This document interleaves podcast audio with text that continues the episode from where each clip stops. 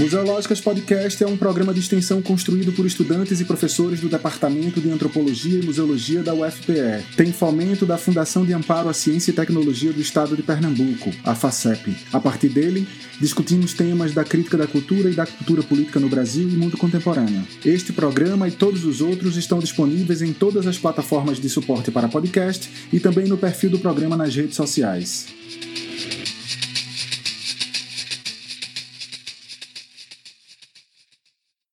Olá pessoal, ouvintes do Museológicas Podcast. Estamos aqui no último programa da série especial Carnaval Sem Fronteiras, no ensejo do lançamento do nosso livro Carnaval Sem Fronteiras, as escolas de samba e suas artes mundo afora, organizado pelas professoras Maria Laura Cavalcante e Renata Gonçalves.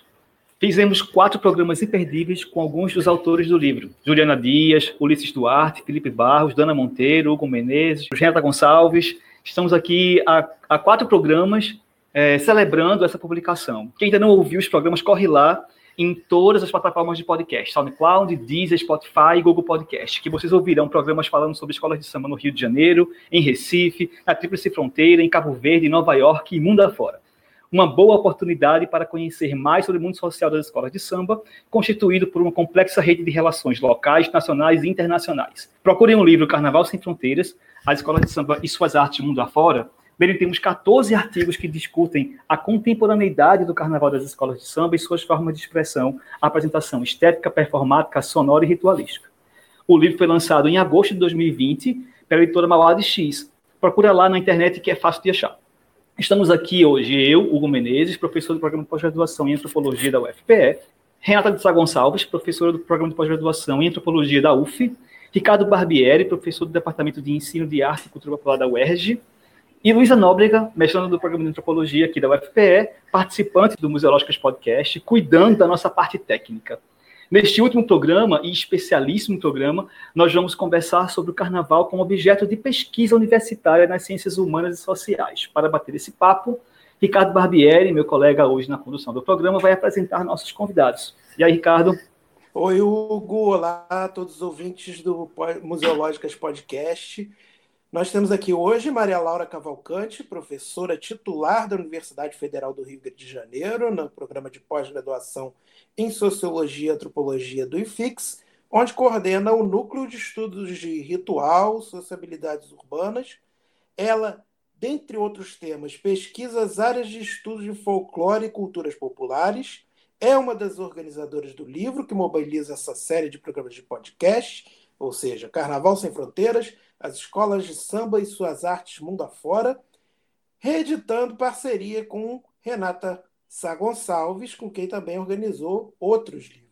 Maria Laura orientou os trabalhos de doutorado de alguns dos autores de artigos no, no livro, como Hugo Menezes, é, a própria Renata Sá Gonçalves, Felipe Barros, eu, Carlos Barbieri, que exploram diversos aspectos do carnaval das escolas de samba, aspectos sonoros e trocas culturais da bateria, na dança do casal de e porta-bandeira, e no caso de Hugo Menezes, né, onde revela a busca de equilíbrio entre tradição e modernidade no ciclo anual da confecção do Carnaval das Escolas de Samba Gigantes do Samba, no meu caso, Escolas de Samba e Futebol no Rio de Janeiro.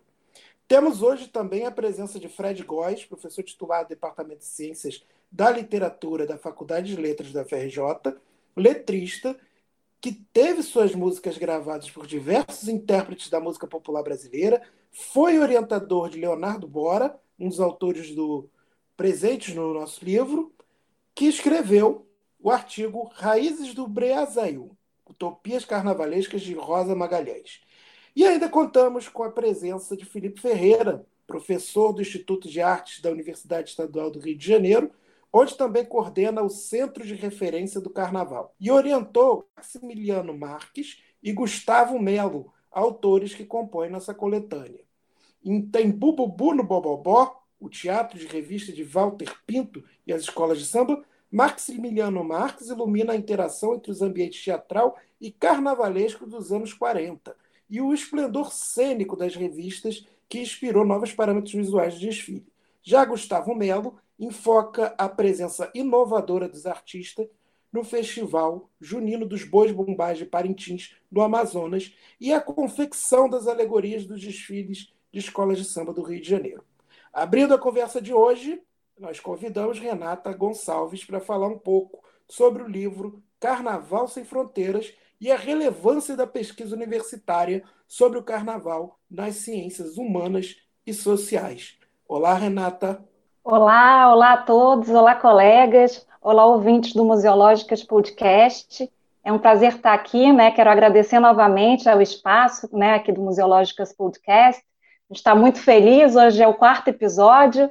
Estou muito feliz de estar aqui com essa equipe, né, parte da equipe, e com a nossa carinhosa velha guarda, né, se a gente pode dizer assim, né, com Maria Laura, com Fred Góes, com Felipe Ferreira. Eu vou falar rapidamente sobre o livro, né, que eu e Maria Laura organizamos, é, que é o Carnaval Sem Fronteiras, né, que é parte de um projeto que a gente iniciou em 2017, que a gente promoveu encontros, seminários, oficinas, em que essa equipe aqui reunida, né, e autores que vocês já ouviram nos episódios anteriores, se reuniram em torno da questão do Carnaval das escolas de samba, a sua expansão é, no território nacional, no Brasil e fora do Brasil, e também sua expansão territorial no sentido do bairro, da praça, do barracão, das regiões urbanas, é, em que essa capilaridade das escolas de samba estão presentes. Né? Além dessa capilaridade territorial, as trocas culturais entre pessoas, artistas, produtores, gestores, organizadores, que são nossos interlocutores de pesquisa, trocas entre objetos, entre saberes, entre expressões culturais, né, como é o caso de é, artigos em que a presença, por exemplo, do Boi Mubá de Parintins, é, do futebol, de outras manifestações também dialogam com as escolas.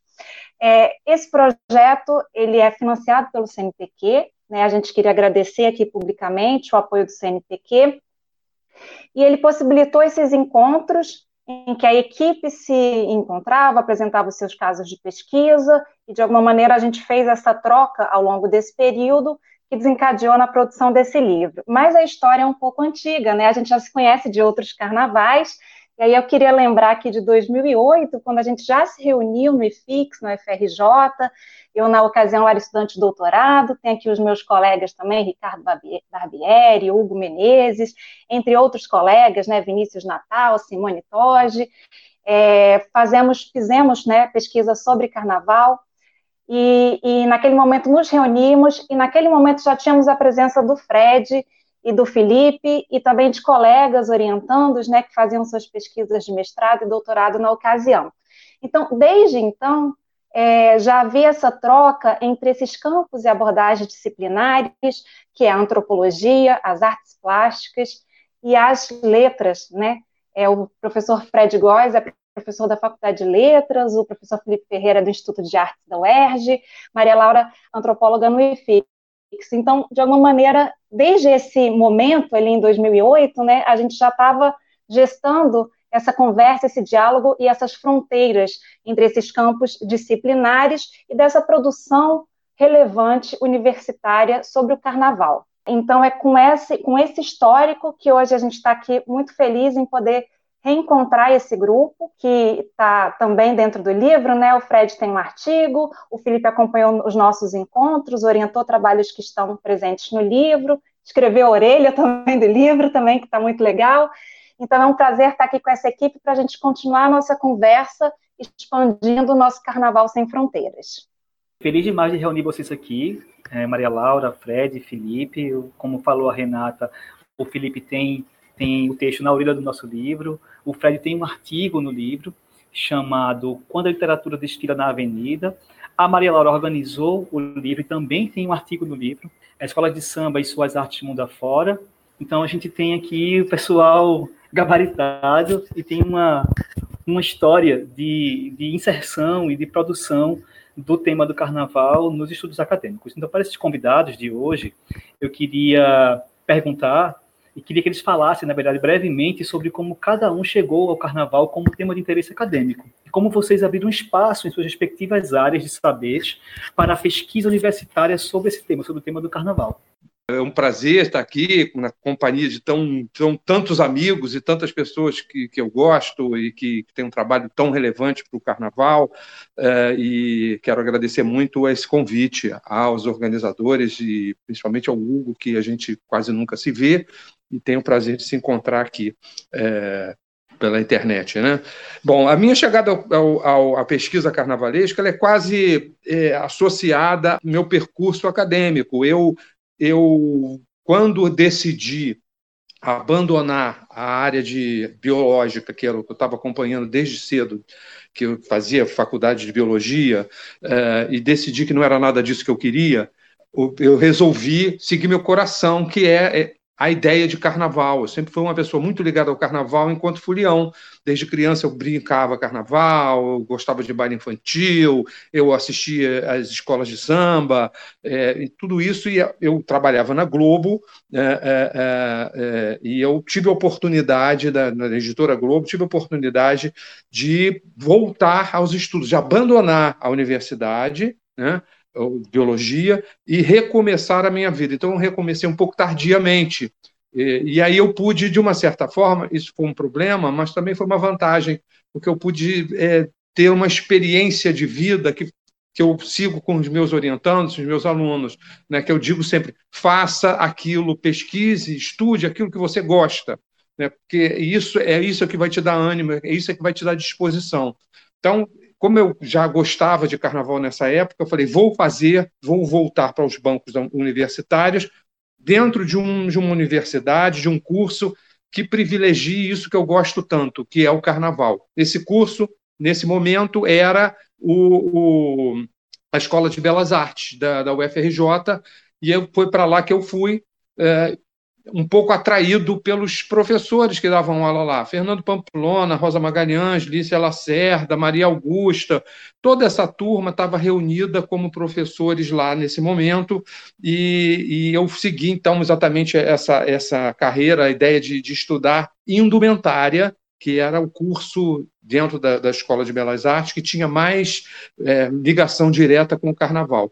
Terminei isso, terminei esse curso, e decidi imediatamente seguir o mestrado, obviamente, né, já cada vez mais me aproximando desse, desse mundo, né, fechando o meu foco no mundo carnavalesco, obviamente trabalhando com o carnaval, fiz o mestrado na própria Escola de Belas Artes, e o tema desse mestrado foi o trabalho da Rosa Magalhães, que já na época já tinha acho que sete ou oito anos de, de trabalho na Imperatriz Leopoldinense. A Rosa se tornou minha amiga, ela foi minha professora, como eu era o mais velho da turma, é, digamos assim, eu era muito próximo, eu era amigo do pessoal do, do, que estudou também, dos, dos, colegas, mas também fiquei amigo dos professores, por, por uma questão etária, né? Então, eu já tinha uma relação muito próxima da Rosa e da Lícia, mas a Rosa estava nesse trabalho muito forte na Imperatriz, resolvi fazer meu mestrado em cima do, do, da Rosa Magalhães, em cima do trabalho dela para Imperatriz de Figurino, e após terminar esse mestrado, eu, eu, percebi claramente, primeiro, que era isso que eu queria mesmo, que, que, que esse estudo, essa, essa, esse, vamos dizer, essa, essa, esse olhar sobre o carnaval acadêmico era algo que me interessava muito. E segundo, que pouco havia sobre esse tema. Né? Era muito difícil, a interlocução com esse tema não era simples, não era muita gente que trabalhava com isso. Mesmo na Escola de Belas Artes, mesmo no curso de, chamava assim, é, é, era, era, era pós-graduação em artes, mas era na linha de antropologia da arte. Mesmo nessa linha, ninguém trabalhava com carnaval, era, eu era quase uma exceção. Né? É, então, eu decidi que, que me fixar nisso e investir nessa questão da academia com o carnaval. Fiz minha, minha, meu doutorado é, em geografia por uma série de questões. Eu queria ter feito com a Maria Laura, mas a Maria, eu sempre falo isso, Maria Laura estava viajando, então ela estava fazendo um pós-doutorado fora, e eu falei, eu não posso perder um ano, não tenho mais essa, eu não tenho mais esse, posso me dar esse luxo, tem que ser rápido. Eu falei, Maria Laura, a gente se encontra mais à frente, mas foi a primeira pessoa que eu procurei. É, e aí acabei indo para geografia, né, por questões assim, muito quase de acaso, até é interessante contar a história, porque eu estava meio perdido, sem saber de, de estabelecer o seu doutorado, a, a, o programa de pós-graduação em artes da EBA, e eu estava um pouco assim perdido, vou fazendo a história, já que a antropologia não, não, eu queria fazer era só com a Maria Laura mesmo, é, é, então vou tentar a história, vou tentar outras áreas, e fiquei um pouco é, assim perdido, e aí eu estava um dia sentado assistindo um ensaio técnico nas arquibancadas da Sapucaí, eu acho que não era ensaio técnico, não, era, era, um, era um, desculpe, não tinha ensaio técnico, era, era um, um desfile, estava assistindo o desfile de escola de samba com um amigo meu, sentado, né, a gente conversando, e eu comentei com ele essa minha, esse meu problema. Ele era, ele estava fazendo doutorado em geografia e ele me sugeriu: por que, que você não faz em geografia? Eu falei: tá maluco, né? Geografia não tem nada a ver. Geografia é para estudar rio, geografia é para estudar montanha. O que, que tem a ver isso com carnaval? E aí ele me abriu essa perspectiva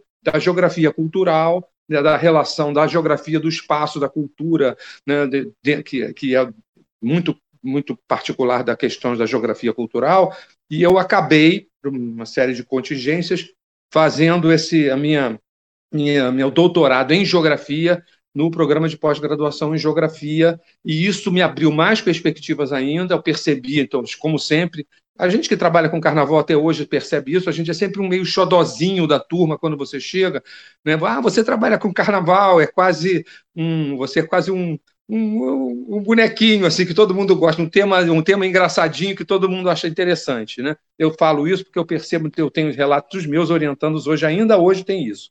Mas na época era mais ainda, então terminei, terminei muito bem, fui o primeiro primeira pessoa a defender da minha turma, passei com o grau máximo, foi uma maravilha, aquilo me abriu muito a perspectiva de ampliação da questão carnavalesca. A partir daí, eu fui, eu já dava aula na UERJ e passei no concurso da UERJ e aí instituí na UERJ, comecei a pensar e achei que era, que era importante criar um núcleo de pesquisa que reunisse a pesquisa carnavalesca nacional do Rio de Janeiro, internacional, é, que reunisse os pesquisadores. Né? Não era nem um, um, centro de memória, nem um museu de, de, carnaval, mas um espaço de reunião acadêmico para que as pessoas pudessem começar a se encontrar e falar entre si. Até porque, vou confessar a vocês aqui, eu já estava percebendo que São Paulo estava um pouco muito, São Paulo é muito ativo academicamente, né? Já estava muito ativo nessa ideia de centralizar e São Paulo, além de ser muito ativo, São Paulo é muito centralizador, já estava buscando para si esse, essa centralização do, dos estudos acadêmicos. Eu achei que isso não era possível, né? Que uma, um, os estudos acadêmicos tinham que estar é, do Carnaval tinham que estar centralizados em, em espaços tradicionalmente carnavalescos, né? É, e então insisti nisso, consegui com o apoio da prefeitura, com o apoio da UERJ, criamos o Centro de Referência do Carnaval na UERJ, que começou a agir no sentido de criar uma publicação para reunir textos de, de, pessoas de carnaval, é, criar eventos, é, é, uma biblioteca que a gente tem até lá hoje, está lá fechada, né? com essa história da Covid, estou até meio preocupado com tudo isso, porque eu nunca mais entrei lá no centro de referência do Carnaval, que está fechado a universidade, mas então nós estamos, passamos a, a agir por esse lado, então reunindo pessoas, e eu decidi a partir daí, mais cada, cada vez mais, concentrar meu, meu trabalho em cima do Carnaval. Então, quando eu fui é, entrei para pós-graduação, primeiro para pós-graduação em artes, na, o PPG Artes da UERJ, e posteriormente também para pós-graduação em História da Arte da UERJ. Nós temos do, duas pós-graduações no Instituto de Arte, o PPG Artes e o PPGHA. É, e eu, na minha nossa linha, né, eu trabalho na, na, nossa linha de pesquisa, que é sempre mais ligada à questão cultural, e os meus trabalhos, as, as minhas orientações são sempre concentradas em carnaval, sentido bem amplo, né? Não precisa o tema necessariamente não precisa ser o tema principal ser o carnaval, mas o carnaval ser relevante dentro do, do processo de pesquisa, dentro do tema da pesquisa. Um exemplo que eu sempre dou é do Maximiliano, que até está com um texto no livro, que trabalha é de música, ele é da área de música, ele é professor de música do, do Pedro II, e ele trabalha com teatro de revista. Ele vem me procurar é, olha, eu queria falar, falar sobre teatro de revista, falei, adoro, bem bacana, mas temos que.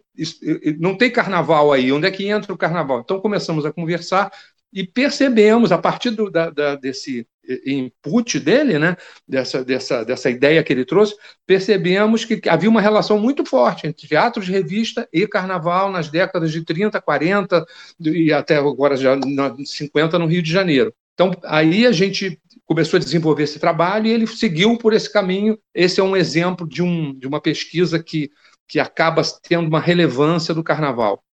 Então, com isso, eu trabalho sempre muito com, com pessoas que, que investem, né, que têm como tema alguma coisa ligada ao carnaval, e temos tido muito proveitoso, tem isso, isso desenvolveu muito, e eu vejo florescer né, pelo menos a partir desse nosso jardim que nós começamos a, a, a criar, e outros jardins que foram, foram criados também, é, a gente vê florescer esses estudos carnavalescos e as pessoas se começando a, a olhar para o carnaval do, a partir da academia com o respeito e a importância que esse tema merece, na medida que o carnaval é, é, é a gente, é a nossa cultura, né? é, é quase uma, uma essência brasileira, uma ideia de constituição de nacionalidade a partir do carnaval. Tem várias questões que a gente pode trabalhar por aí. Eu, eu queria agradecer né, esse convite, de poder ter essa oportunidade de estar aqui para conversar é, nesse podcast sobre carnaval, que é o nosso tema absolutamente fascinante. É, é essa ideia da, da gente conseguir ter esse clima na universidade, é, pessoas de escolas diferentes, de universidades diferentes, mas que se irmanam nessa ideia, eu acho fascinante. E uh, a minha relação com o carnaval uh, é muito parecida com a de Felipe.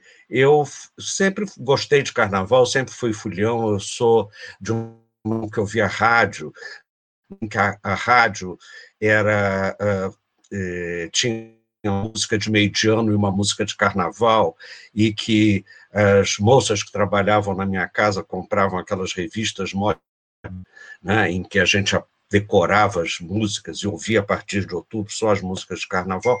A mim, muito baile de carnaval, é, infantil, etc. Sempre fui fulhão. E eu sou da geração em que a minha juventude foi nos anos 70. E aí era um lugar é, que atraía muito a, a, a juventude. Né? Era, eu, sou, eu sou um representante daquele momento do desbunde, né? famoso desbunde, né? em que a gente um, um ar de liberdade muito ali na Bahia, com Arembepe, etc. E a Praça Castro Alves, que se iniciava naquele momento, era um lugar onde se reunia a maluquice toda do, do Brasil inteiro. E era um tempo ainda que trio elétrico era coisa muito. não era essa indústria que se tornou, e que a gente, volta e meia passava um trio elétrico, a gente ia atrás do trio elétrico, voltava para a Praça Castro Alves, enlouquecia, enlouquecia, voltava atrás do trio. E aí, um belo dia, eu perguntei: o que, que é isso? De onde é que veio isso? Por que, que isso é dessa maneira? Por que, que o carnaval na Bahia é assim? Ninguém sabia responder. E eu literalmente fui atrás do trio elétrico. E eu fiz, uh, defendi a minha de mestrado, que foi elétrico, que se chama O País do Carnaval Elétrico, foi editado imediatamente. E, e esse trabalho se tornou uma referência sobre é, o carnaval. Agora, o que tem a do Carnaval da Bahia. O que tem a ver aí, isso com literatura? Tudo a ver. Eu, eu percebi, quando eu estava uh, fazendo a dissertação, que foi no momento em que, 74, que o Moraes Moreira deixa é, os baianos e se junta ao trio elétrico do, do Osmar, eu percebi que havia a coisa, um, uma, uma ideia muito interessante, que era uma narrativa era uma narrativa é, que era um carnaval sobre o carnaval, dobrado sobre ele, que o Moraes Moreira foi ao, todos os anos falando de um aspecto do trio elétrico. Então, o trio elétrico tem um, um repertório que conta a sua própria história. Então, isso já me chamou a atenção. E quando eu comecei Carnaval do Rio de Janeiro, é, é, escola de samba, literatura tem tudo a ver, porque uh, uh, uh, é um enredo que é desfilado e que conta uma história. Essa história se conta de várias maneiras diferentes, né? e isso desde que a escola de samba é a escola de samba, porque a primeira, o primeiro samba da Mangueira, que eu acho que é do Carlos Cachaça, ele faz, fala sobre a literatura, é, é, fala a literatura de uma forma muito curiosa. Nessa tentativa de criar uma aliança entre a cultura popular e a cultura erudita, ele, ele, ele usa os, os autores, os, os, os autores consagrados, exatamente como aparece na antologia de estudo de, eh, de ensino médio, de ensino secundário, como se dizia. Então, a, a literatura vai entrando. E quantas vezes autores ou não foram tema de samba, né? Isso é uma coisa que a gente observa isso é, e o trabalho também que eu acho que é importante dizer é um trabalho é, poético, né? Sambistas é, que compõem a escola de samba e que na, é, que na maioria das vezes esses sambas são compostos por muita gente e de, o que é que funciona e o que é que não funciona. E há casos muito interessantes. Eu acho, por exemplo, aqui, uh, tema, enredo sobre. sobre é, é, Ih, agora me deu branco. É, sobre literatura infantil, é, Monteiro Lobato. Sobre Monteiro Lobato, é um, Monteiro, a obra do Monteiro Lobato só aparece visualmente, porque no samba só diz o mundo encantado que Monteiro Lobato criou, porque o resto ou você é, assiste ou um, entra ali de, por nada. Né? É, em compensação, tem uh, uh, iniciativas ou tentativas muito curiosas, né? como, por exemplo, se tentou uma vez apresentar, enfim, os sertões e deu, e deu ruim, porque, na, afinal, o massacre de Canudos não é um bom tema para o carnaval, né? não se trata de alegria, trata de um massacre. Mas é, o que acontece é que os, este samba passa a ter uma representatividade no universo dos sambas enredo, que é o fato de é, ser um samba que tem as características de uma das formas de samba, que é lamento, e que ele passa a ser uma representação muito especial dentro desse universo. Você tem, exemplo, a Aquarela Brasileira, do Silas de Oliveira, que é uma obra-prima. A cada região do Brasil que ele fala, você tem uma melodia diferente. Então, sempre o que me interessou nesse universo, não só o aspecto do desfile e de toda a cultura que está em volta né, e, e, e que se soma à forma escola de samba, é essa qualidade extraordinária que, com todas as críticas que se falam da questão de, de, de, ter se acelerado o samba, que o samba não é mais lençol, que com as histórias imensas e tal, e que ele se acelerou e que ficou muito valorizado pelos seus refrões, não interessa. Eu acho que o samba, isso é uma forma, é uma evolução, isso é em função da mídia, é em função de toda uma. Um, um, entorno né, do espetáculo em si, mas o samba é, é sempre mudando, ele está sempre criando coisas novas. Por exemplo, a Maria Augusta, quando ela entra na, na escola de samba, assim, quando ela faz a União da Ilha, ela traz a questão da crônica para o carnaval, que não se fazia, não era uma coisa muito mais laudatória do que qualquer coisa. E ela fala do cotidiano. Voltando só um pouquinho aqui na minha formação, senão eu não vou falar disso. Quando foi 2003, eu fui fazer um pós-doutorado na Universidade de Tulane, em Nova Orleans, para dar o carnaval americano.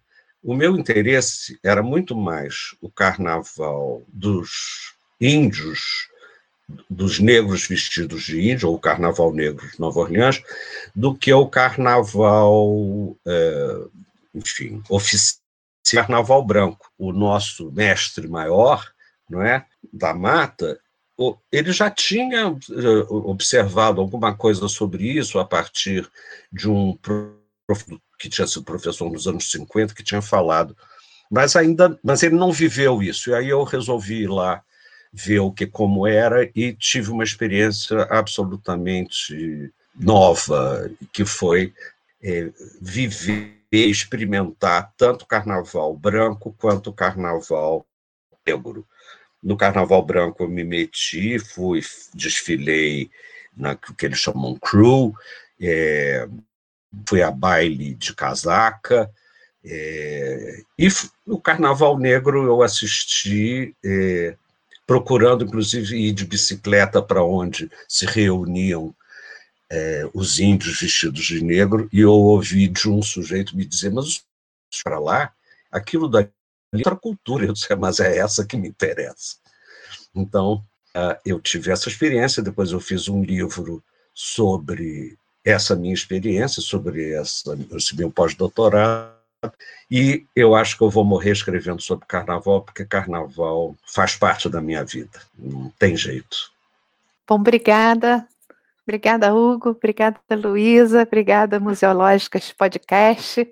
É muito bom estar aqui com vocês, com o Ricardo, com Renata, minha parceira na organização do livro, e com meus colegas especialmente queridos, Felipe e Fred.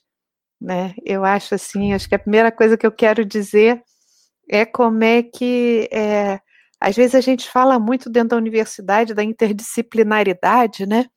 Mas a interdisciplinaridade em geral é uma coisa muito difícil, porque cada um vai com as suas molduras conceituais e às vezes tem muito desencontro, né? Porque a sua moldura conceitual é uma, a do outro é outra, é muito difícil ter referências comuns para conversa é, acadêmica, né?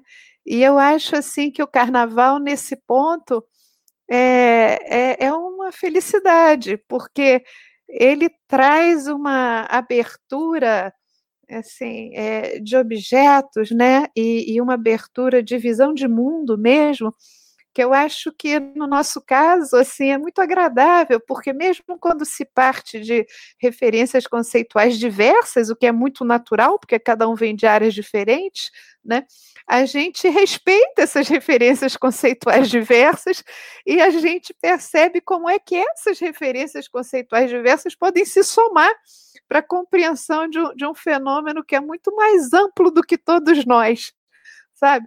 E é, e é engraçado, assim, é, eu, eu, eu até conto no livro, né, nesse, nesse capítulo, que eu, nesse artigo que eu fiz, né, como é que eu, desde menina, com 10 anos de idade, que eu vi a Portela desfilando na Avenida Atlântica, ela tinha ganhado um campeonato acirradíssimo com Salgueiro, 64, e eu fiquei apaixonada, escrevi lá no meu diário, viu uma coisa maravilhosa, a Portela estava linda, estava linda, eu, meu pai, minha mãe minha irmã. Então foi esse contato, né, assim que ficou para mim e também como o Fred, sempre gostei muito de carnaval, mas nunca fui uma pessoa orgânica ao, ao mundo das escolas de samba. É, mas muito gostei sempre muito de carnaval. Né? Agora, quando eu fiz o mestrado, é, eu primeiro acho que outra coisa importante assim, eu fui, eu fiz graduação em história, que eu gosto muito até hoje de história, e eu acho que eu faço uma antropologia também sempre preocupada com a história, sabe? Mas eu, eu quando eu entrei para o mestrado, meu mestrado é um mestrado sobre o espiritismo kardecista, e é, eu publiquei o livro O Mundo Invisível, né, Cosmologia, Noção da Pessoa e Sistema Ritual no Espiritismo Kardecista, e eu queria trabalhar com religiões afro-brasileiras, que eu me interessava muitíssimo por isso, queria trabalhar especialmente com Umbanda, no norte fluminense, que é uma reunião de é uma, é uma região de colonização banto, né, assim, que chegou muita tráfico negreiro banto, eu tinha um interesse enorme pela Umbanda, porque a Umbanda na religião afro-brasileira era, naquela época, né, é, final dos anos, no começo dos anos 80, assim, era, era discriminada, né, porque o candomblé era considerado mais pura, um banda muito misturada, e eu tinha muito interesse justamente por essa mistura da Umbanda. Mas tive, eu estava separada, tinha duas filhas, tinha que trabalhar, não conseguia fazer o doutorado, tranquei. E nesse meio tempo, é bom, eu tinha sido eu tinha sido aluna no mestrado de dois professores que foram muito importantes para mim. O, o, Fred mencionou Roberto da Mata, né? Eu estava eu era aluna dele quando ele estava escrevendo ainda o Carnavais, né? Me lembro dele discutindo Malas Artes com a gente numa, numa aula. ele publicou né, em 79. É, o livro foi uma abertura na antropologia de então, né, é um livro marcante que trouxe, eu acho que trouxe a perspectiva antropológica e junto com a perspectiva antropológica o carnaval, né, para o valor do carnaval para a compreensão da, da dinâmica da vida social brasileira, né, da sociedade brasileira e também do Gilberto Velho, que era uma pessoa muito aberta e muito interessada, né, do, do Felipe, né, nas espacialidades, nos trânsitos, nas relações urbanas, enfim, eles me influenciaram muito, mas eu queria trabalhar com religião, porque eu sempre gostei muito de ritual e simbolismo e de análise simbólica, né? Mas o que, que aconteceu? Eu não consegui fazer o que eu tinha previsto. E quando eu entrei, é, eu em 1984, mestre, eu fui convidada para trabalhar no antigo Instituto Nacional do Folclore, né, da saudosa Fundação Nacional de Arte é, dos idos tempos, né, que era muito forte, muito expressiva, tinha quatro institutos nacionais que atuavam área, nas áreas das artes, né, e a Lélia Coelho Frota me mandou é, me mandou porque me mandou mesmo, falou: você vai fazer essa pesquisa. Era para eu fazer uma pesquisa sobre barracão de escola de samba, e, eu tinha entrado em janeiro, e isso aconteceu há 15 dias antes do carnaval de 84. E aí lá fui eu, né, com o caderno de campo, gravador, um fotógrafo, e né, já, já contei essa história para o Felipe, né? Felipe, entrei no barracão da União da Ilha, que na época era ali na região do Porto, perto do onde era o antigo Jornal do Brasil, também saudoso Jornal do Brasil, e eu fiquei completa, foi uma coisa assim, amor à primeira vista, né? Eu entrei desavisada, porque naquela época é, ninguém falava de barracão de escola de samba. Eu nunca tinha ouvido falar de barracão de escola de samba, sabe? Não tinha esse interesse, não tinha essa visibilidade na mídia. E, e aí fiquei apaixonada era o Geraldo Cavalcante, e eu me enfiei lá 15 dias e fiz um primeiro artigo, que, que aliás, é, o mundo mudou, né? Porque foi um artigo que, na época, o pessoal da revista do Patrimônio não queria publicar, porque era carnaval.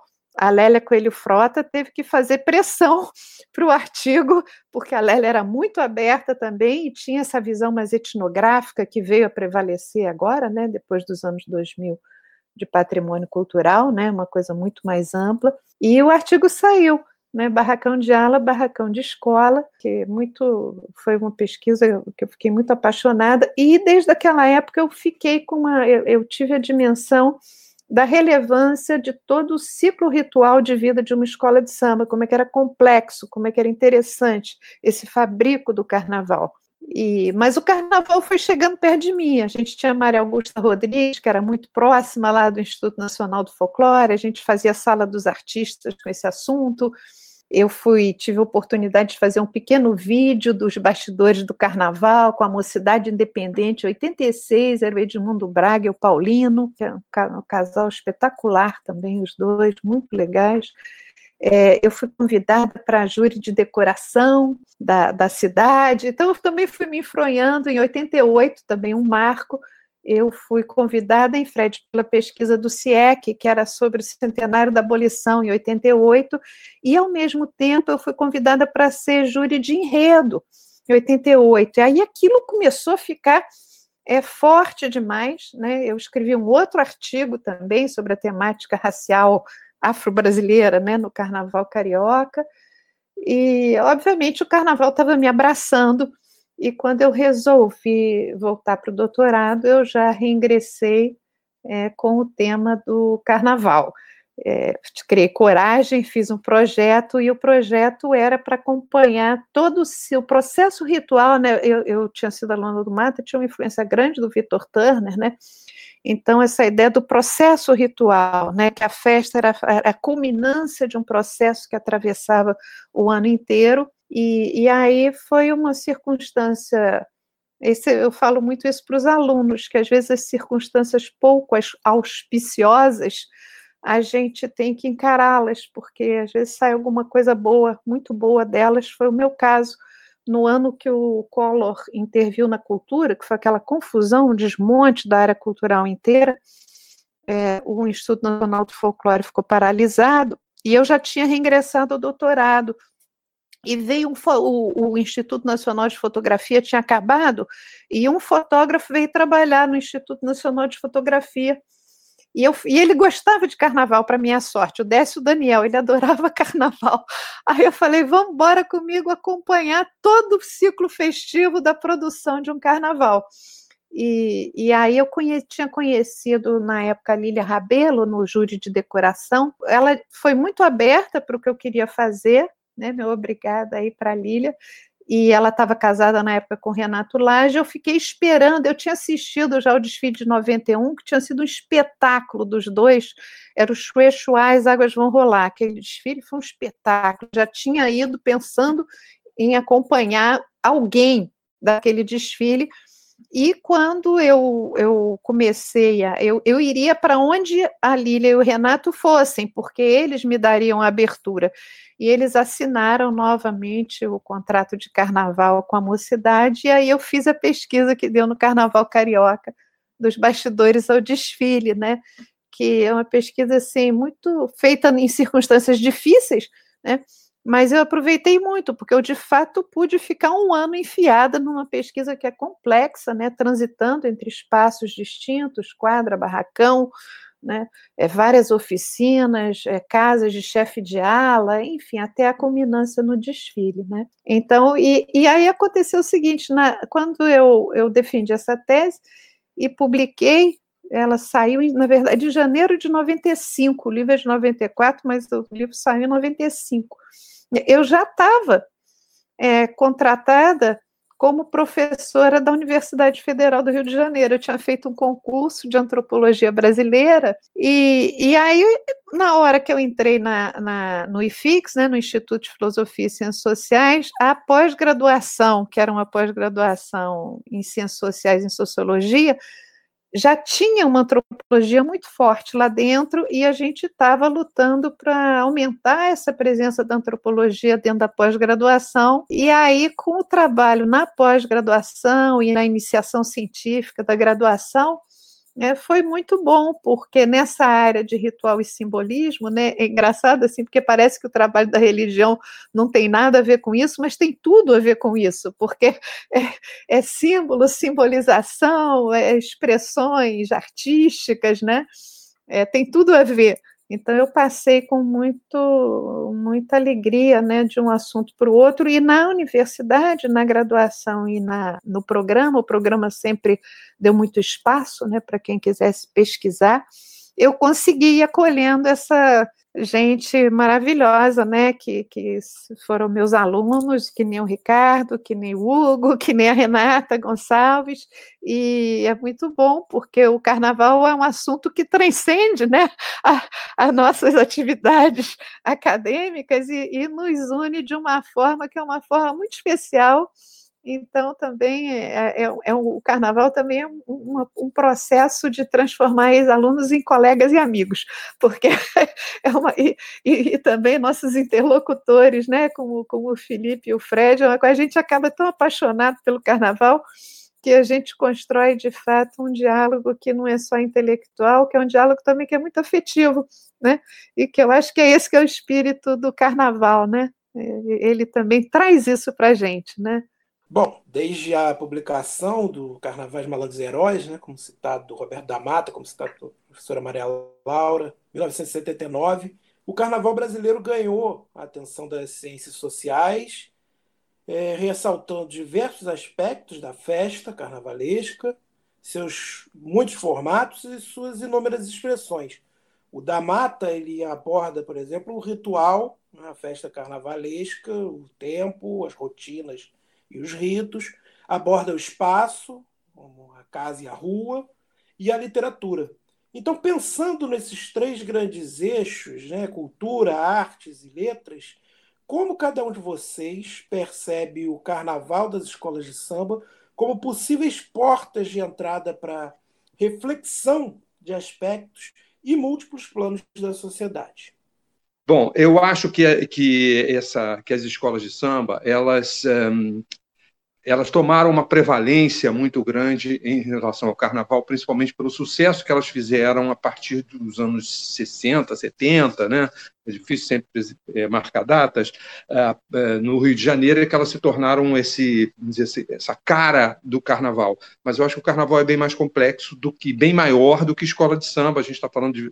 É exatamente, aliás, isso o que na, o, o, livro, né? A proposta do livro do carnaval que está sendo lançado agora está é, é tá trazendo.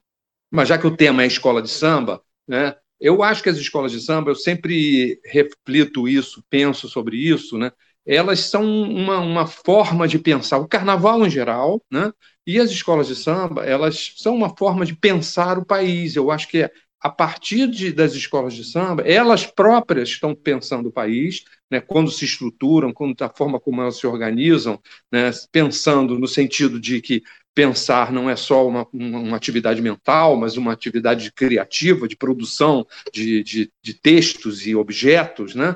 É, é, e elas são um bom um tema, né? uma, boa, um bom, uma boa maneira de se pensar o país. A gente vai, pode entender, eu até, muitas vezes eu falo, a gente pode entender a história do, do Brasil a partir da história do seu carnaval. E a história do Rio de Janeiro a partir da história de suas escolas de samba, a maneira como elas vão se desenvolvendo, as relações de poder, as, a, a, os diálogos que essas escolas de samba têm com as diferentes instâncias da sociedade. Eu acho que é isso que é o segredo do sucesso das escolas. Elas falam da gente de diversas maneiras. Todo mundo, de uma certa forma, se vê é, falando através de uma escola de samba, para o bem e para o mal.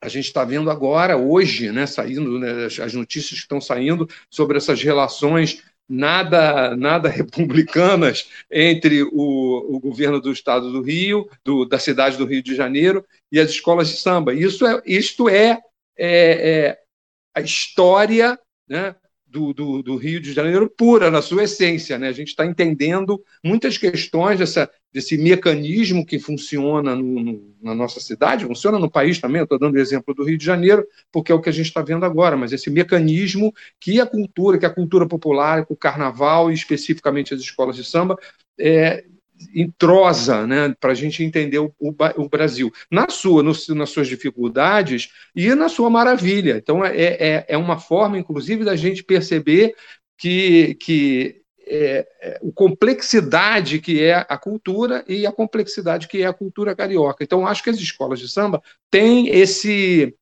esse, vamos dizer assim, essa prerrogativa, né? Elas, elas representam esse, essa forma de pensar, elas, elas, elas, de uma certa forma, eu até às vezes brinco, uma escola de samba é quase um gráfico da, da, da, sociedade brasileira. Né? Se a gente olhar uma escola de samba de, vista lateralmente, a gente pode traçar uma espécie de um gráfico e que vai, que vai a parte mais baixa, uma espécie de um triângulo, vamos dizer assim. Desenhando é mais fácil de, de, de fazer isso, mas é, vamos dizer, um carro alegórico visto lateralmente. Né? Na parte baixa do carro alegórico, a gente tem os empurradores, né? as pessoas que estão ali trabalhando braçalmente é, é, para que aquilo aconteça. Então, é, que é o, vamos dizer assim, a, a, turma do, da força, os chamados formigões, o cara que fica dirigindo o carro lá dentro da, daquele lugar quente, isso, isso é na parte de baixo. O carro vai subindo, vão, vão aparecendo as, as, as é, como é que a gente chama aquilo? É, é, é as fantasias do carro, me, me falhou o nome agora. Então, que estão na parte média do carro. É a classe média, as fantasias são menos elaboradas, são, são mais elaboradas que as fantasias das alas, mas são menos elaboradas que as fantasias que estão no topo do carro alegórico. Composição de alegoria, é o termo que me falhou. Então, as composições de alegoria que estão na parte média, até chegar no topo do carro, que é a grande, o grande destaque, né? Que, que gastam muito dinheiro, geralmente, muitas vezes representado pela, por pessoas de, é, da, da, alta sociedade, né, que, que, que, investem muito dinheiro para estar ali. Então, é quase como se fosse uma, um gráfico da, do, do país, do que, que representa o país. Então, isso tudo é, é, é, é, não é por acaso. É isso que é interessante a gente pensar. Isso tudo não surge por acaso. Isso tudo é uma construção que a sociedade faz de si mesma e que encontra nas escolas de samba esse terreno, essa, esse espaço de, de, de, de reunião, de, de, de discussão dessa sociedade. E repito, essa discussão não é somente uma, uma para o mal, nem é somente para o bem. Ela é, mostra a gente, né, do jeito, do, da forma como nós somos. Então, muitas vezes a gente fica até um pouco, como está acontecendo agora, um pouco chateados, envergonhados do que o que está acontecendo com as escolas de samba representam, nos mostra para o resto da sociedade né, pro, e para o resto do mundo, mas, ao mesmo tempo, essas escolas de samba são produtos de muito orgulho também. Né? É essa, essa complexidade é que é o, o, o maravilhoso da escola de samba, da cultura popular também e do carnaval, mas da escola de samba, né? que a gente, que aquele esplendor, aquela maravilha do qual nos orgulhamos tanto, também tem toda uma umas questões das quais a gente se envergonha. É a sociedade. Nós somos assim. Ninguém é totalmente bom nem totalmente mal. Mas estudar as escolas de samba, e essa é uma outra questão que eu acho interessante, é uma forma de pensar a nossa sociedade e de entender como é que isso tudo funciona e de tentar, de buscar soluções, né? buscar é, respostas para muitas questões que a gente, que a gente às vezes é, se apresenta e para algumas angústias que a gente tem na vida, né? que desânimos que a gente tem, mas que saber que desse, dessas dificuldades todas, a escola é um exemplo disso, saem coisas maravilhosas que nos representam também, nos representam para o mal e nos representam para o bem. Eu não sei se é exatamente isso a tua pergunta, o Ricardo, mas é, é, um pouco esse desabafo que eu, que eu quis fazer. Então, eu acho que é interessante a gente trabalhar o carnaval a partir dessa, dessa dinâmica, desses diálogos que ele representa, e as escolas de samba são um bom exemplo disso, entre as diferentes camadas, instâncias das nossas angústias, das nossas, das nossas questões. Né? Então, eu sempre busco, quando alguém vem me procurar para orientar ou para ajudar num trabalho, ou para eventualmente ser orientador de mestrado, de doutorado, eu sempre busco é, fugir da, da, discrição, né? vamos apenas vamos descrever, vamos estudar a alegoria, então vamos descrever as alegorias. E, é, não, não se fixar somente nisso, mas prestar atenção no que, por exemplo, uma alegoria de carnaval, ou uma comissão de frente, ou um casal de mestre e porta-bandeira representa essas questões. Né? Representa, traduz na sua dança, na sua, na sua indumentária, na forma da alegoria, na, na, na, na, vamos dizer, na encenação de uma comissão de frente, traduz essas questões que a gente possa entender não só o carnaval, mas entender a nossa sociedade e quem nós somos. Então, acho que é muito importante o carnaval é, é, e as escolas de samba entender a complexidade disso tudo. Eu é, foi muito bom, Felipe, ter começado, por, não só pelo brilho dele, mas pelo foco que ele trouxe. É, eu não disse antes, mas é importante dizer que eu fui orientador de mestrado e doutorado do Cunha. E o Milton estudou é, Joãozinho 30 de uma forma muito é, interessante, enfim, com uma per perspicácia muito afinada, é porque ele descobre que, enfim, a narrativa é toda é ele, João, quem conta, não é? Todas os, os mistérios, os mitos é, do Maranhão, enfim, todas as histórias, sempre sob o ponto de vista dele. Então, eu acho que a escola de samba, muito, eu, eu vou sair até um pouquinho da literatura, mas a escola de samba é exatamente isso. Ela, ela, ela acaba nos representando de uma forma muito brilhante, né? com todas as suas lanternas. É, mas ela, é, ela, traz questões sobre a mulher, é, ela traz é, questões é, de relação social é, muito evidentes, não é? Então, uma das coisas que, por exemplo, recentemente me, eh, me foi pedido que desse uma fizesse uma revisão num texto é, e que discutia o casal de mestre sala e porta-bandeira num momento em que se está discutindo a questão de se seria possível no lugar da porta-bandeira, que tem uma representatividade da mulher daquela unidade, que carrega o, o estandarte, a representação é, da, da bandeira daquela escola, se aquele lugar podia ser ocupado por um, uma pessoa trans, né? fosse uma mulher trans, um homem vestido de mulher. E essa questão é uma questão que está hoje nossa mão. É uma questão que está é, é absolutamente up to date, quer dizer, a, a questão dos. É, enfim, é uma questão que a escola de samba já pontua. Uma outra questão que eu acho que a escola de samba hoje também que nos faz pensar é o lugar é, das igrejas pentecostais que fazem com que as, que as baianas hoje tenham a, a, muito, a, a dificuldade de se conseguir com que representantes é, mais idosos, as mulheres, quando para essas igrejas, elas a primeira coisa que acontece, elas deixam de sair no carnaval.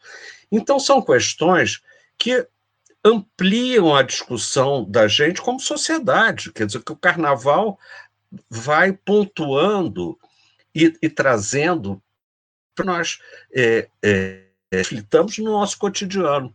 Então eu acho que o carnaval é, é, é essa representação da nossa sociedade foi o que o, o Felipe pontuou com é, muita propriedade, é, e também, quer dizer, cultura. E nesse, nesse bolo da cultura, naturalmente, que a literatura tem uma representatividade muito grande. E a gente não tem. Uh, e o que é importante é a gente pensar, é, e isso foi um trabalho que eu comecei, depois eu, eu, eu trabalhei como literatura, como caos se faz representar na literatura e depois o outro lado, como a literatura se faz representar no carnaval. Então, a gente vê que esse ritual, essa festa que nós é, produzimos de uma forma absolutamente plural nesse país, e que o Rio de Janeiro tem esse lugar de muita importância pelas, pelas agremiações, pelas escolas de samba, é, como é uma manifestação das mais geniais da nossa cultura e do nosso modo de ser. É isso que eu queria dizer. É, então, é, a antropologia tem uma, tem uma máxima, né, que é dos estudos de rituais, né, que os rituais são portas de entrada para a compreensão da vida social, né? E eu acho assim, é, é, é, o caso do carnaval é, é, isso é maravilhoso, né? É, aquela ideia aqui que eu acho que o Roberto da Mata traz muito bem, né? Porque nos rituais a, a, a vida simbólica transborda, né? Ela, ela encontra né, a sua culminância de expressão e, ao mesmo tempo, a gente consegue... É, o, o, os rituais, ele perspectivam a maneira como a própria sociedade se vê, né? É, ele coloca em perspectiva a visão que as pessoas têm da sua vida social. Né? Então, ele fornece muitos ângulos, né? eles são múltiplos dentro deles. Né? E eu acho que as escolas de samba, com seu desfile festivo, né, são assim um caso exemplar né, dessa, dessa eficácia, dessa capacidade expressiva e até heurística mesmo do, dos estudos dos rituais, através dos quais você, sem dialogar expressamente com questões sociais seríssimas, você consegue acessá-las, né, de uma forma que é criativa, que é diferente, que é original. Então, é, é, e, e, outra coisa assim, importante é que é, a gente está falando de cultura contemporânea, né? Então, são coisas que estão acontecendo, são processos vivos, são processos que são elaborados pelos próprios grupos sociais de forma ritual. Né? É, os rituais são reflexivos, né? além de serem artísticos, expressivos. Né? E as escolas de samba, quer dizer, eu acho todas as formas de carnaval são maravilhosas. O carnaval é carnaval, né? ele comporta uma imensa heterogeneidade, mas as escolas de samba são singulares nesse contexto, né? É, e por quê? Eu acho que elas são uma invenção, como, como vocês já falaram, genial, né? É uma invenção genial do ponto de vista sociológico, porque a escola de samba é um, um, um dispositivo, no seu processo ritual anual, né?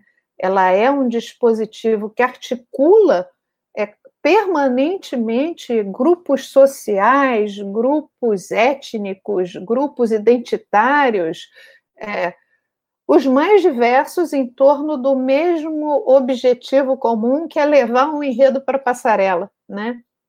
Então, assim, é, o enredo é quase que uma moeda, né, que permite uma troca cultural muito ampla, que atravessa, no caso do Rio de Janeiro, a cidade inteira e que se espraia mesmo, né, que é uma das questões do livro, como é que essa troca ritual ela é capaz de se espalhar para várias cidades do país, é, que respondem também de volta com as suas próprias trocas, né? É, é, é, um diálogo ativo, né? com muitos pontos de interlocução e que consegue se espraiar mesmo para além das fronteiras nacionais. Né?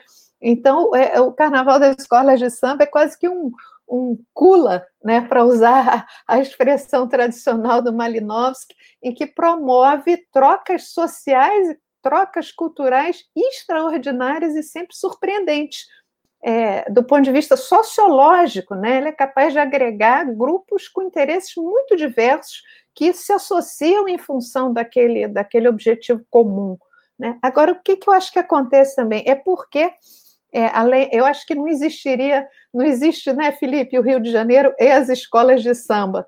Eu acho que o Rio de Janeiro é é, é o que ele é porque ele teve as escolas de samba no seu processo de construção como cidade ao longo do século XX. Né? O Rio de Janeiro tem essa característica né, de, de favorecer esse intercâmbio cultural, né, com todas as dificuldades da cidade partida. Né? Não estou querendo aqui dourar a pílula, é, mas efetivamente as escolas de samba traçam uma, uma rede social que articula os grupos os mais diversos, é, inclusive tráfico e milicianos e mercenários de jogo do bicho, nessa ampla rede social, né? É, então é realmente é um, um, um, como é que é é um é um close-up né na vida e nos problemas é, o que o Felipe falava né os bons e os maus problemas da, do nosso da nossa cidade e do nosso país né? Eu acho assim que é uma fotografia e é, é, a gente é só chegar perto que as coisas estão ali ditas, é, né? Nesse processo ritual complexo, heterogêneo, tenso, conflitivo e ao mesmo tempo tão interessante. E tão interessante porque, né? Só para terminar, é, as escolas de samba inventaram um carnaval que é um carnaval muito elaborado artisticamente. Não é toda forma de carnaval que tem essa elaboração artística. Né?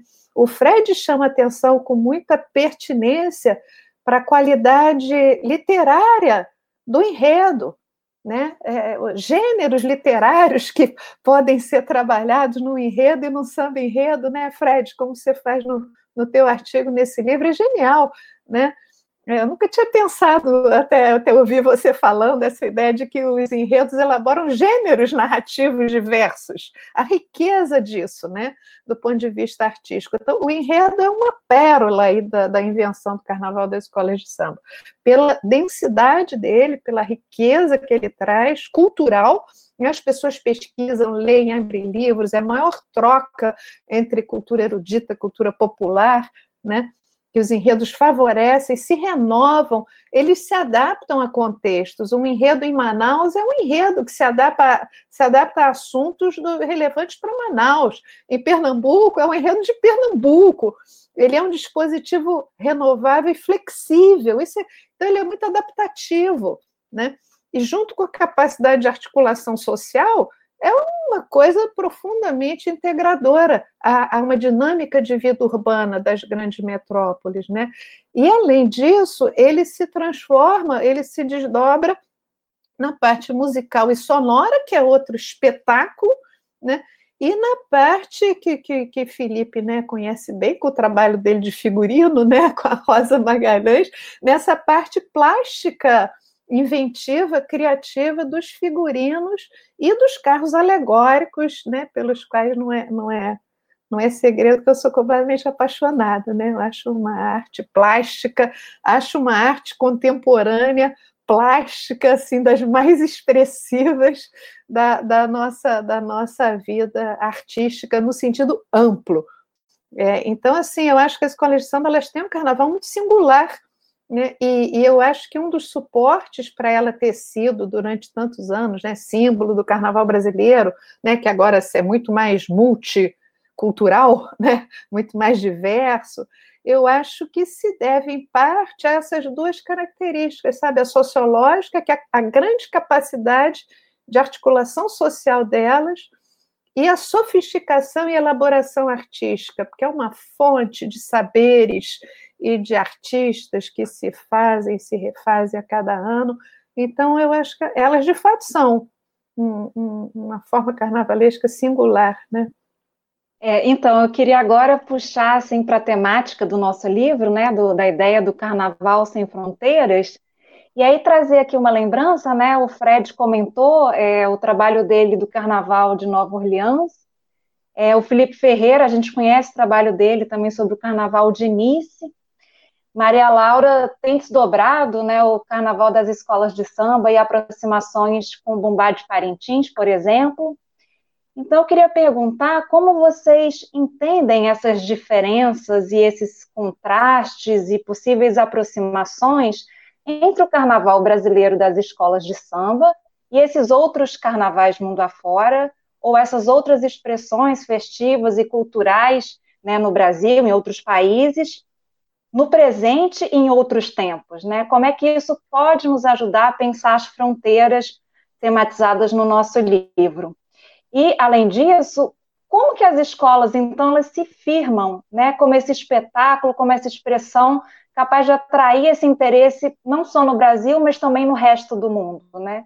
É, acho que são essas duas é, possibilidades aí, né, de encontros e de fronteiras que eu gostaria de ouvir um pouco mais de vocês. Bom, imagino que, que sou eu que vou falar primeiro, né? Então já estou me aqui antes que alguém me mande falar, já estou falando. É... Então, é, para mim é, é, muito, é muito simples responder isso, porque todo o meu trabalho, toda a minha pesquisa sempre foi ligada para esse lado. O meu doutorado, eu acabei não estendendo esse assunto, ele foi feito aqui no, no no Brasil, né? mas ele teve um, um sanduíche, uma bolsa sanduíche de um ano que eu fiz fora, que eu fiz na França, porque eu trabalhei exatamente a questão da formação do carnaval brasileiro a partir de influências externas, né? E, e, e centralizei essa, essa ideia de influência externa no carnaval francês no carnaval parisiense do século XIX, que, vem, que veio influenciar a, o carnaval brasileiro, veio construir, né, mais do que influenciar, veio construir o carnaval brasileiro a partir desse, dessa, dessa importação de um carnaval estrangeiro, mais estrangeiro impossível, que é o carnaval francês, né, o carnaval da, da elite da mundial, da sociedade mundial do século XIX a partir dessa, dessa ideia de que o Brasil, no século XIX, sofreu uma enorme influência da cultura europeia e da cultura francesa, né? É, é, como é que essa, essa junção da, dessa, disso que veio de fora, né, com outras coisas que vieram de fora também. O Brasil veio praticamente tudo de fora. É, são, é, é a colonização portuguesa, é, a, a, forte é, é, presença da, da, da, africanidade, isso junto com o que vem da, da França, vai formar a nossa civilização, a nossa forma de pensar. E no caso do carnaval, é, vai formar o carnaval que é que tem a identidade do carnaval brasileiro.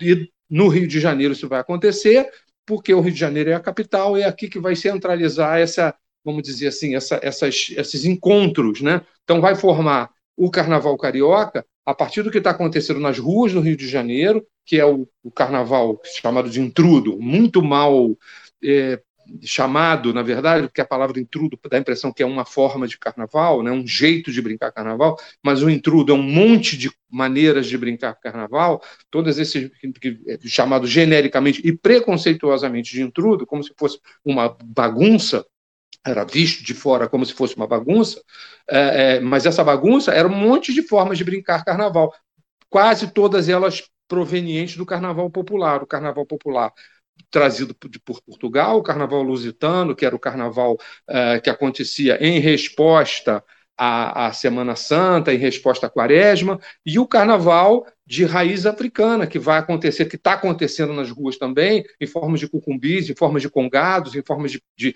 de, de cortejos negros, tudo isso está acontecendo nas ruas do Rio de Janeiro, chamado de intrudo, né?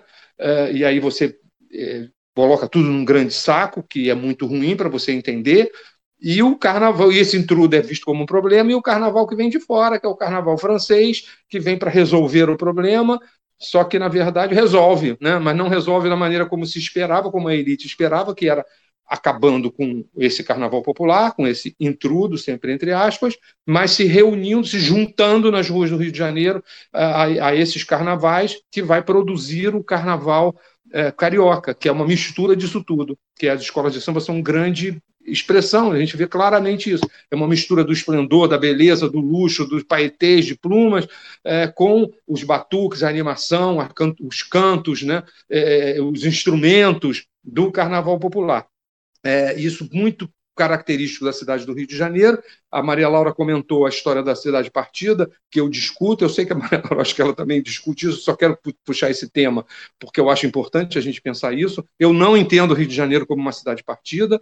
Eu acho que isso não é um, o que acontece no Rio de Janeiro, não é sintoma de uma cidade partida, mas exatamente de uma cidade que dialoga. Cidade partida é uma cidade que tem um lado e outro lado. E esses dois lados se partiram e não se falam. Foi um para um lado, outro para o outro de uma maneira muito simplória, posso entender Nova York como uma cidade partida. Tem todo um lado, a parte do, do, mais para o sul, do meio para o sul, é uma cidade, a parte do meio para o norte é uma outra cidade, onde vivem os negros, é o Harlem. Isso é uma cidade partida. Está uma turma lá e outra turma aqui. No Rio de Janeiro, eu acho que é uma cidade problemática mas não é partida, ao contrário, ela reúne, a gente está vendo a favela, não existe como em São Paulo, um, um bairro fechado é, de, de, de, de, alta classe média, os jardins, e que não que se fecha, que você pode botar uma cerca em torno e viver ali dentro para sempre. E do lado de fora, na periferia de São Paulo, as enormes, imensas favelas de São Paulo. Isso é mais, muito mais partido do que a gente entender o bairro do Leblon do Rio de Janeiro. Está ali o Leblon, a favela está do lado, tem o Ipanema, depois uma outra favela em Copacabana, eu moro aqui, depois do túnel tem uma favela. Eu não entendo isso como partido, eu entendo isso como uma cidade em que as, as suas, suas diversas partes se encontram. Às vezes não se encontram muito bem, se encontram muito alegremente, mas se encontram. Né? Então, é esse encontro, essa característica do Rio de Janeiro, que faz com que as pessoas se encontrem, até por uma questão física, geográfica do Rio de Janeiro, que impõe esse encontro. É um, a cidade é meio exprimida, né? Principalmente no século XIX, é meio exprimida entre o mar e a montanha, então todo mundo está ali socado, e, e, isso vira uma espécie de forma do Rio de Janeiro existir. Então é daí que sai o carnaval, é daí que sai a, a, a, a folia do Rio de Janeiro. E essa forma, e que ela representa tão, tão claramente a cidade, tão claramente o que nós somos. Né? Essa tensão, ao mesmo tempo, uma tensão problemática, às vezes violenta, mas é uma tensão produtiva também, que produz a nossa forma de ser, o nosso jeito, o jeito carioca de ser, que a gente às vezes tem tanta vergonha, mas muitas vezes a gente tem muito orgulho de ser essa coisa meio malandra, e do seu lado ruim é querer passar a perna nos outros, mas do seu lado bom é tentar resolver as coisas na conversa, é tentar reunir as pessoas, é tentar bater um papo. É daí que sai o samba. O samba é um grande papo que as pessoas levam umas com as outras. Nelson é, é, Noel Rosa, por exemplo, é, é, é, é um produto da cidade. Noel Rosa é, uma, um, é um, intelectual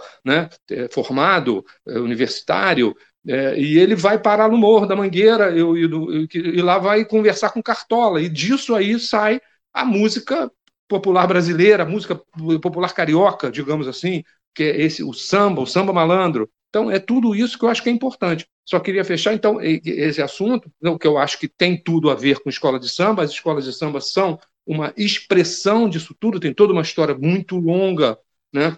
É, que a gente tem que pensar, quando é falar assim rapidamente, a gente sempre acaba pecando por, por simplificar, por ficar simplório, mas tem toda essa história muito, muito, muito uh, representativa do que é o carnaval. Elas são, de uma certa forma, elas são esse carnaval, elas são essa, elas está nas escolas de samba essa toda essa, essa essas questões, as questões que vêm desde o do, do intrudo, entre aspas, a, a, a, passando pelas, pelas, pelo carnaval que vai se formar no Rio de Janeiro, do, dos ranchos, dos cordões, dos blocos, que são o caldo né, de onde vai ser, ser fermentada as escolas de samba.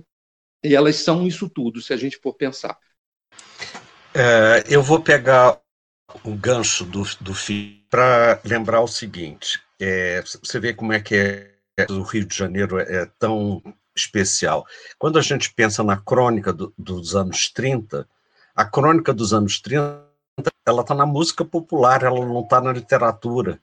É Noel Rosa que vai mostrar que a cidade se verticaliza com três apitos. É ele que vai falar da, da metrópole e da velocidade da metrópole é, em seu garçom, por favor de me trazer depressa. Então, é, é, como essa, como a gente, quer dizer, tem a alta literatura, e você tem essa literatura é, do cotidiano, me fascina e que toda a literatura brasileira escreveu, porque é muito mais fácil, quando você fala de literatura brasileira, perguntar quem foi o escritor brasileiro que não fez crônica, não é? porque todos trabalhavam é, no jornal.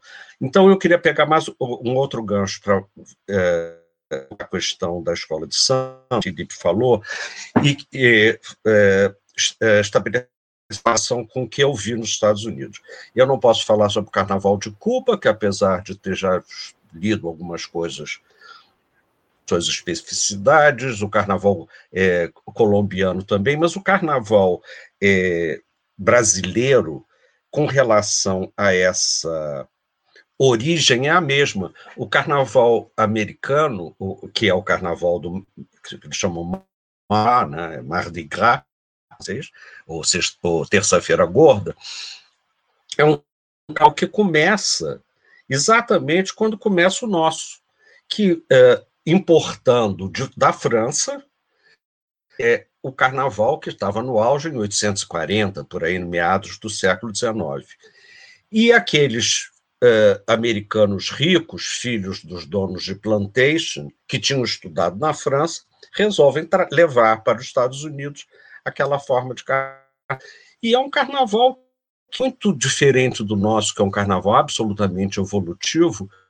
Esse Mardi Gras do, do o, o, oficial, esse Mardi Gras dos brancos, é, um, um, é uma, é uma manifestação, é, é uma celebração absolutamente social no sentido de que você tem, ao mesmo tempo que a representação de um rei e de uma rainha, é, você tem a apresentação das moças da cidade. Então você é, o que eles chamam de crew, né, que são essas associações, essas agremiações, você tem crews sociais, que são da, dos vários níveis sociais, e sociais, que é uma coisa mais, é, que, enfim, não tem essa, essa preocupação de quem é, com quem você está se relacionando, que tipo de grupo você é, está, né?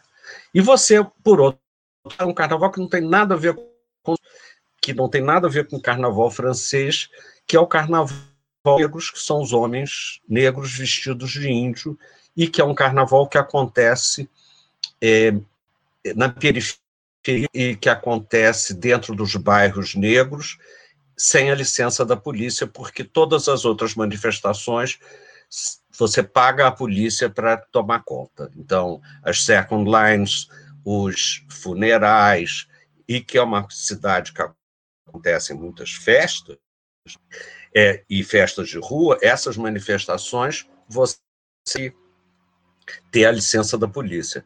E a saída dos homens vestidos de índio, dos negros vestidos de índio, se pede licença. E uh, houve uma, em 2004, antes do furacão, é, o, o grande chefe dos índios é, negros vestidos Tutti Montana, ele realmente defender essa ideia de que, pela tradição, não pediam licença à polícia, e ele foi ao tribunal, e no tribunal ele teve um ataque cardíaco e morreu, que é a coisa mais carnavalesca do assim, a coisa mais incrível. Né? E que, o que é curioso é que a música dessa gente, e que eu te, aconteceu uma coisa é, incrível, porque eu tinha uma amiga que é, trabalhava na rádio é, é, comunitária de Nova Orleans, e ela gravou para mim a, o repertório dos repertório gravado nos anos 70, 80. E eu fiquei, porque a rádio foi, enfim, a água chegou, levou tudo, a discoteca, e eu tenho esse material em casa. E, e, e os cantos são cantos de guerra. Eles dizem: nós vamos nos encontrar no campo de guerra, nós vamos, vai ter briga, as, e se matavam muito, enfim. Mas hoje a guerra é pela beleza, se transformou. Mas é curioso isso, quer dizer, o carnaval das Américas é um carnaval eminentemente francês. E que a gente foi adaptando de acordo com uh, as nossas é, enfim, realidade mas, como disse Felipe, eu acho que na escola, como escola de samba, não há em lugar nenhum do mundo como no Rio de Janeiro, que, que nos representa da maneira como ela representa, e ela ser essa forma de carnaval que vai buscando tudo das outras formas. Acabaram as grandes dos carros alegóricos escola de samba. O mestre Sala e a porta-bandeira vieram do rancho. É, as passistas eram as pastoras. Enfim, a escola de samba é absolutamente é, antropofágica nesse sentido, né? no bom sentido antropofágico. É isso. É só completando, né? As alegorias vieram das grandes sociedades, né? E por aí vai, né? A gente pode. Aqui elas conseguiram fazer um, um agregado, né? Que se articulou dessa forma tão majestosa, né? Mas, enfim, é, não, Felipe, eu concordo, eu acho que o Rio de Janeiro não é uma cidade segregacionista, né? Não é. Né? E, obviamente, quando eu falo assim que, a, que as escolas de samba, o Rio de Janeiro é o Rio de Janeiro por conta da, do lugar que as escolas de samba tiveram, quer dizer, as escolas de samba construíram também uma, uma maneira de ser dessa cidade, né? Que é uma maneira que é o nosso trunfo que fala a favor da capacidade de trocas sociais positivas, né? Acho que a ideia da cidade partida só chama atenção para o problema desses territórios é, em que você não tem direitos de cidadania plenos, né? Onde essa troca não pode acontecer tão livremente, né? Mas as escolas de samba, com certeza, são um instrumento para estabelecer trocas positivas, articulando muitos bairros e muitas regiões diversas, né? Então, assim, é, eu acho é, duas questões para Renata, né, Renata, com a sua pergunta. Uma é como é que a, heterogeneidade do carnaval da escola, a heterogeneidade interna do carnaval das escolas de samba, né, que cada aspecto, cada ângulo das escolas de samba constitui um mundo social próprio. Né? Então, você pode olhar o carnaval a partir da experiência dos mestres sala e porta-bandeira, que é completamente diferente dos artistas do barracão, que é completamente diferente do pessoal da coreografia da comissão de frente, que é completamente diferente do chefe de ala e do, dos componentes de ala, que é completamente diferente das composições de alegoria. Né? Então, cada, cada aspecto dessa forma cultural tão rica, ela é um mundo social em si e que traz uma riqueza enorme e cada um, eu me lembro de eu conversando com um, o Alexandre, um rapaz que era mestre-sala da mocidade, que, que dançava com a Lucinha Nobre na época, né, no Carnaval da Mocidade de, de 92. E ele me falando que ele, ele dançava, ele era bailarino, não é mestre-sala e porta-bandeira, mas que ele dançava funk também. Né? Então, assim, é muito importante que a gente não reifique a, a, a experiência dessas pessoas, porque essas pessoas têm redes de relações amplas e abertas. Elas vivem no mundo contemporâneo, no mundo aberto, elas são capazes de articular também várias esferas de realidade e transitam com grande liberdade entre eles. Né? Cada...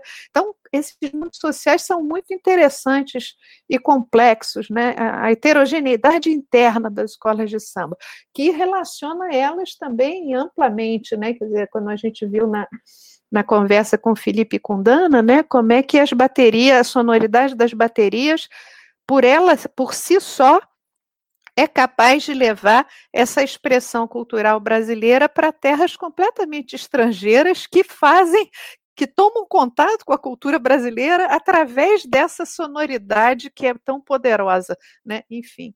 Então, isso eu acho que é um aspecto. Outro aspecto que eu, que eu acho que o Fred trouxe, que eu queria chamar a atenção, e que aí entra o boi de Parintins, é para a relevância dessas formas culturais populares é, que trouxeram a disputa e a competição como um dispositivo ritual articulador. Né? É, eu acho, às vezes, o pessoal de cultura popular tem uma certa é, preconceito assim com a ideia da disputa e da competição, mas a, a disputa e a competição são formas democráticas é, e consensuais e muito associativas, porque as pessoas podem quebrar o pau, mas elas têm que concordar com relação à maneira como elas são julgadas. E isso é muito inclusivo, né? E isso é, instaura um ambiente, como você falou, antigamente faziam guerra, agora a guerra é artística, né? Isso instaura um ambiente que favorece a, a troca cultural, porque é uma troca regulada, e com, com, relação a qual as pessoas concordam com as regras que são julgadas, né? e introduz a rivalidade, a rivalidade que faz com que, mal terminado um ano, a, a, a competição se reinstaure. Né? Isso é uma força, de, essa tensão é uma força de vida fenomenal. Né, o campeão é o campeão da cidade inteira, né, todo mundo sabe qual é aquele bairro, quais são aquelas pessoas, lança luz para uma dinâmica da vida das cidades. Né? Então, eu acho que esse é um elemento é, assim, é, que, que, as escolas de samba têm, por exemplo, em comum com o Festival dos Bois Bombás de Parintins, é, que é um caso de competição acirradíssima, que são só dois que compõem, e aí é uma história fascinante, interessantíssima, né? onde essa rivalidade é levada ao paroxismo por serem dois. Né? Então, o que, que acontece? Né? A expressividade artística nessa competição de dois ela cresceu imensamente, porque você compete através das linguagens artísticas, né? Então você a cada ano um quer sobressair o outro, né? E isso é um, um, um elemento assim que, que dá uma graça de porque o seu competidor é, é o seu companheiro, né? Você precisa dele para existir, né? Quando as escolas de samba né, desfilam nesse grande, né, sete grupos hierárquicos atualmente na cidade do Rio de Janeiro, né? Elas entram num mundo de trocas sociais amplíssimos, né? É, amplíssimo, né? É, e, e, então a forma a, a a forma, a disputa festiva, né, como dispositivo ritual, é um instrumento fascinante é, na, nas expressões de cultura popular. Né? Elas são, ela é agregadora, ela é democrática, enfim, eu acho que é uma coisa que é importante se prestar atenção. E a outra questão é essa, né? É, é que a, a, gente não pode reificar o, as fronteiras de festas populares, né? Porque elas se relacionam entre si. Então, o caso exemplar, né, as pessoas que as fazem transitam entre muitos mundos, né? Que nem o, o, o mestre Sala que dança funk, né? Então, os artistas de carnaval, eles se interessam por outras festas, né? Tem alegoria em Festa do Divino, em Minas Gerais, né? O pessoal do Boi de Parintins faz construção de cenário na festa que comemora a Revolução da Laguna, em Santa Catarina, sabe? Em Laguna, Santa Catarina. Os artistas de, de carnaval vão para a Festa da Uva, no Rio Grande do Sul, fazer é, carros da Festa da Uva no Rio Grande do Sul. É, então, assim, é, os artistas de Parintins que vêm para o Rio de Janeiro, que influenciaram com o movimento as alegorias do, né, do Rio de Janeiro, eles transitam por toda a região amazônica, né, assim como os compositores, intérpretes, né, que cantam vários gêneros, além do gênero que é cantado nessas expressões que a gente está focalizando. Né? Então, essa dimensão, essa, esse diálogo que existe também entre as muitas festas populares, essas interinfluências que, que transcendem o próprio ciclo festivo do carnaval. É, o rancho, né, Renata, é um caso exemplar disso. Maravilhoso, né? O Hilário Rovino deslocou o rancho baiano do ciclo natalino para o ciclo carnavalesco, inventou uma coisa genial aqui no Rio de Janeiro, né? Só para exemplo, né? o rancho que a Renata Gonçalves trabalhou né? na pesquisa do mestrado. Quer dizer, então a gente precisa ter esse olhar aberto também para as expressões do carnaval. Então, pessoal, é, quero agradecer a vocês, agradecer a presença dessa co-apresentação da minha querida colega Renata Gonçalves, de Ricardo Barbieri, que junto comigo apresentou aqui o Hugo Menezes, apresentamos os nossos convidados de hoje, conversamos com os convidados de hoje, com a Maria Laura Cavalcante, com o Felipe Ferreira e com o Fred Góes. Foi um prazer imenso estar com vocês aqui hoje. É, acho que o podcast, o Museológicas Podcast, agradece e indica as pessoas que estão nos ouvindo, por favor, procurem a nossa série Carnaval Sem Fronteiras, que é uma série pautada, mobilizada pelos trabalhos publicados no livro Carnaval Sem Fronteiras, a Escola de Samba e Suas Artes Mundo Afora, organizada pela Maria Laura e pela Renata Sá Gonçalves. A gente aqui está todos os, os, as plataformas de podcast, Deezer, Spotify, Google Podcast, SoundCloud, por favor, apareçam, curtam, compartilhem. A gente está nas redes sociais também, no Instagram e no Facebook. O carnaval vai acontecer em 2021, viu, gente? Não tenham dúvida, de alguma forma. Carnaval é uma expressão que, que é muito moldável. Ele vai se adaptar a qualquer dificuldade que, vai, que aconteça. Ele, ele, ele estará lá. Nem que seja todo mundo brincando aqui pela, pela internet. Mas não tenho dúvida que o carnaval vai acontecer. Encontro vocês lá. Museológicas Podcast é mantido pelos grupos de pesquisa Museológicas e Curupiras, Colonialidades e outras epistemologias, bem como pelo Laboratório de Expografia, Expolab, Laboratório de Estudos Avançados em Cultura Contemporânea, o LEC, Laboratório de Multimídia e pelo Observatório de Museus e Patrimônio.